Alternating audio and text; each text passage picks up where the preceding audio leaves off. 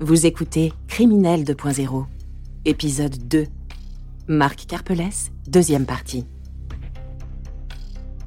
Si Marc n'est pas très sociable dans la vraie vie, Magical Talks, lui, est de plus en plus populaire chez toute une communauté nerd.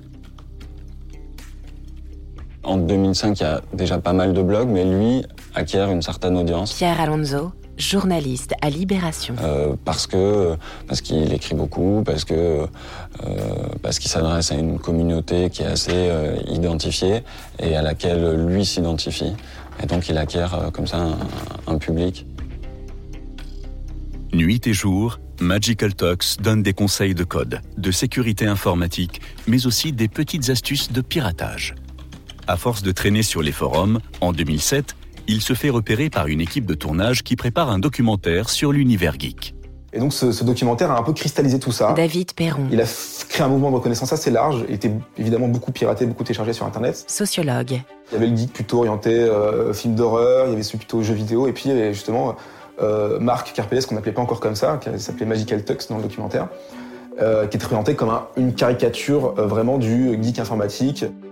Il dit qu'il n'a pas d'amis euh, à part euh, en JPEG et en AVI, donc ils sont deux formats de fichiers informatiques, que ses loisirs, euh, c'est euh, la, la physique quantique ou le code, qu'en gros il a euh, rien qui l'intéresse dans la vie à part euh, tout ce qui est lié à l'informatique. Ce personnage-là est clairement un personnage quasiment fictionnel. David Perron, sociologue, auteur de La culture C'est-à-dire que geek. c'est un personnage euh, qui correspond à tous les traits classiques du geek. Puis en plus, on savait que ce- c'est- il existait vraiment parce que son pseudo justement était cité dans le documentaire et quand on le cherchait sur Google, on trouvait des forums auxquels il avait participé sur le logiciel libre, sur l'informatique, sur les mangas. Et donc on pouvait trouver des traces de vraiment sa vraie existence et donc sa crédibilité en tant que geek quelque part. Donc il est à la fois caricaturel et à la fois crédible. Et donc ça, crée un personnage intéressant. Le documentaire devient culte et Marc Carpelès une petite légende dans le milieu nerd. Confiant, il se relance à la recherche d'un emploi. De l'autre côté du périphérique parisien, la Défense et ses tours imposantes. Les chefs d'entreprise intimidants. Les costumes cravates pressés. À la fin des années 2000, les entreprises de e-commerce y fleurissent. Marc pousse timidement la porte de Nextway, une start-up pionnière qui est en train de grossir considérablement. C'est ici qu'il croise la route de Gilles Ridel. Devant lui, le jeune homme de 22 ans ne se démonte pas et demande un salaire mirobolant. Je, vais le voir, on, se présente, on discute ensemble, et à toutes mes questions ou à toutes mes suggestions, toutes mes interrogations, c'était oui. Tout était possible lui. Je lui dit, tu peux faire ça, oui, tu peux faire ça, tout était possible. Donc ça semblait assez magique, et donc euh, en discutant un petit peu de son parcours, j'ai compris ce pourquoi tout était possible pour lui. En fait, c'était un garçon donc intelligent. C'est un garçon extrêmement donc intelligent. Très rapidement, on a accepté ses conditions. Le patron observe son nouvel employé entre méfiance et admiration. Mais après plusieurs mois, il découvre que Marc aurait parfois abusé de ses talents de hacker. J'ai eu une conversation claire avec lui. Je lui ai dit, écoute Marc, euh, il y a différents euh, euh, signaux qui convergent comme quoi peut-être euh, tu viendrais euh, d'un monde qui n'est pas le nôtre, peut-être que euh, tu, tu as agi comme un donc, hacker, donc soit tu me garantis que c'est du passé et maintenant tu es clair avec nous et on travaille et je te donne donc ta chance, soit effectivement tu sors donc immédiatement. Et il s'était engagé les papes, non Gilles, j'ai pu faire quelques conneries dans, dans ma jeunesse, mais maintenant c'est clair, euh, maintenant je fais ça, c'est mon travail, j'aime bien ça. Gilles Ridel tente un coup de poker et accepte de lui apprendre à se servir de ses super pouvoirs sans tomber dans le côté obscur d'Internet. Qui dit geek dit qu'il y a une petite partie de autisme, hein, c'est-à-dire qu'on est un, un, euh, un peu enfermé sur euh, soi-même, on est dans, dans son monde. C'est des gamins qui avancent, tant que vous leur tapez pas sur les doigts, ils, donc ils avancent. Euh, ils n'ont pas de limite, c'est ça Marc, c'est-à-dire que si vous lui dites pas stop, il, il avance, vous lui dites stop, il, il comprend. hein. Je lui dis ça Marc, il faut pas faire ça pour telle et telle raison, il comprend parfaitement. Marc ne s'arrête plus de travailler, de jour comme de nuit. Pour la première fois, il semble avoir trouvé un équilibre entouré de gens qui acceptent avec bienveillance ses obsessions presque maladives. Il se lève le matin, il se couche, il avait rien à la main, mais, mais, mais c'est, c'est du 24-24. Il travaillait pour Nextway, il travaille, il travaille dans le métro, il travaille euh, euh, chez lui, il travaille le samedi, il travaille, il travaille le dimanche. mais c'est du 24-24, connecté et développant. Quand il s'investit dans quelque chose, il s'investit à 100%. Anne Carpelès, Et donc, euh, ça lui arrivait d'avoir des week-ends où il restait euh, sur place. mère de Marc Carpelès. Quand il y avait des soucis, eh ben, on appelait euh, Marc et il venait tout de suite euh, pour aller dépanner. Il est devenu un petit peu un leader technique, on, va, on va dire. Quand il y a des problèmes qui sont donc euh, insolubles, euh, si vous voulez, on appelle Marc. Euh, Quand il y a un projet qui prend donc un peu de retard, on appelle Marc. Quand voilà, il, il est devenu un, un peu l'homme à, à tout faire. Pendant deux ans, Marc se plie aux règles. Mais le jeune geek n'a pas oublié son fantasme d'ailleurs, plus délirant que la défense et ses immeubles gris. Il a seulement 24 ans, mais il se sent prêt à tenter la grande aventure, seul, à 9000 km de chez lui. Le Japon, l'Eldorado du geek, pays de tous les fantasmes de Marc. En 2009, lorsqu'il débarque à Tokyo, il découvre enfin cette ville idéalisée depuis son enfance.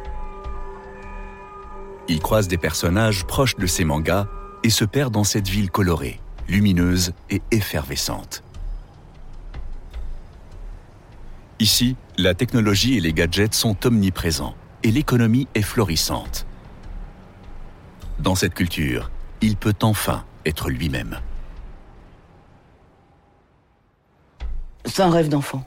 C'est un rêve d'enfant. Il avait toujours eu envie d'aller au Japon. C'est euh, la réalisation d'un rêve, c'est enfin le, Pierre Alonso, euh, le- le- cette culture qui l'attire tant euh, depuis tant d'années, qu'il va découvrir et dans laquelle il va vivre.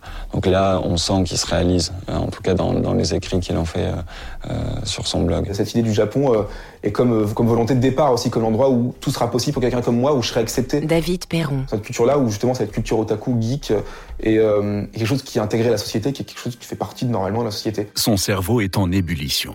Il apprend le japonais en seulement quelques mois, déterminé à devenir un vrai Tokyoïte.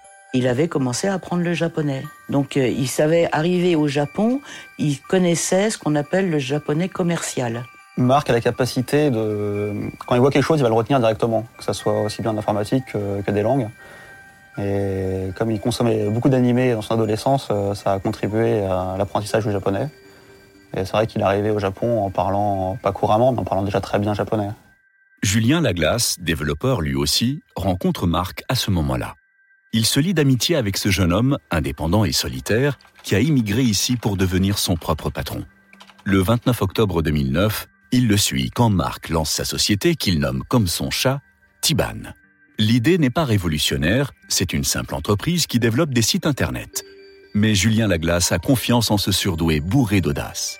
À Tokyo, pour pouvoir travailler ici, euh, il faut quand même des bonnes notions de japonais, euh, généralement. Donc se faire une place par rapport à ça, c'était pas forcément simple euh, déjà à la fin des années 2000. Créer son entreprise euh, en plus, là, c'est quand même euh, un level au-dessus. Donc c'était quelque chose qui n'était pas simple à mettre en œuvre. Il, avait, il a envie d'entreprendre en tout cas. Il a envie de découvrir de nouvelles choses, il a envie de faire découvrir, il a envie d'aller sur des, nouveaux terrains qu'il ne connaît pas forcément. Donc oui, je pense qu'il a quand même l'âme d'un entrepreneur. Très audacieux, Marc est pourtant rattrapé par ses erreurs de jeunesse. À Paris en 2010 s'ouvre le procès initié par son premier employeur. Malgré les accusations sévères de piratage, Marc Carpelès reste à nouveau incapable de faire face au monde réel et à ses complexités. Quand il y a eu le procès, mon fils il a dit non, moi je suis innocent, c'est pas la peine que j'aille au procès. Il n'a pas pensé à demander à sa mère. La loi française est comme ça.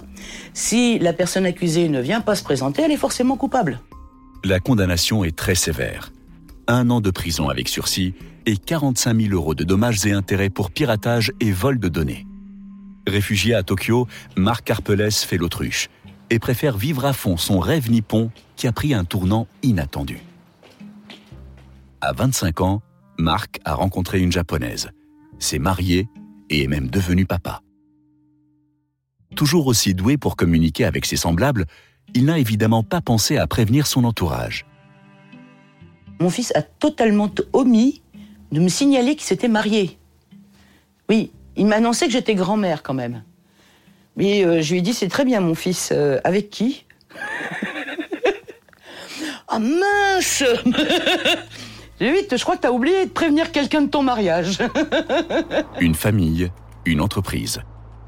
Si ce n'est sa condamnation à Paris, tout semble parfait. Mais c'est un banal échange avec un client qui va réellement faire basculer sa vie. Un de ses clients, euh, justement de la société Tiban, où il, où il gérait des hébergements. Julien Laglace, meilleur ami de Marc Carpelès. Et un de ses clients lui avait proposé de- d'être payé en bitcoin. Et donc je crois que c'est cette personne-là qui, qui a fait découvrir à Marc l'existence du bitcoin. Le Bitcoin est une monnaie virtuelle créée il y a seulement un an.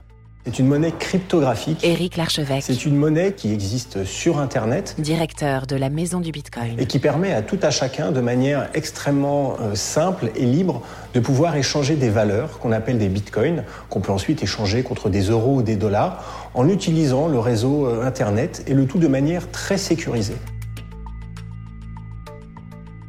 Bitcoin Les bitcoins is sont distribués et uniquement délivrés dans un circuit fermé Kim network pour accentuer la sécurité. secure. Ancien investisseur dans Mangox. C'est une monnaie en dehors du système bancaire. Marc est immédiatement intrigué. Il est hypnotisé par la technologie elle-même et veut tout comprendre du système. Il se plonge dans les écrits informatiques, scientifiques, technologiques. De cette crypto-monnaie, il veut tout maîtriser. Avant même d'y voir un moyen de s'enrichir, il veut avant tout faire partie de l'aventure Bitcoin. Il veut tester la technologie. Et c'est un bon moyen de tester la technologie. Il veut voir comment le bitcoin évolue, il veut voir qu'est-ce qu'il peut faire avec ça. Et sans parler du côté financier qui ne devait pas l'intéresser euh, vraiment au début, vu qu'à l'époque où il le rachète le bitcoin, un bitcoin ne vaut quasiment rien. C'était vraiment euh, tester la nouvelle technologie et voir ce que voir comment une nouvelle technologie pouvait euh, peut-être potentiellement rivaliser avec euh, des monnaies euh, actuellement existantes. Vous venez d'écouter Criminel 2.0. Si vous avez aimé ce podcast, vous pouvez vous abonner sur votre plateforme de podcast préférée et suivre Initial Studio sur les réseaux sociaux.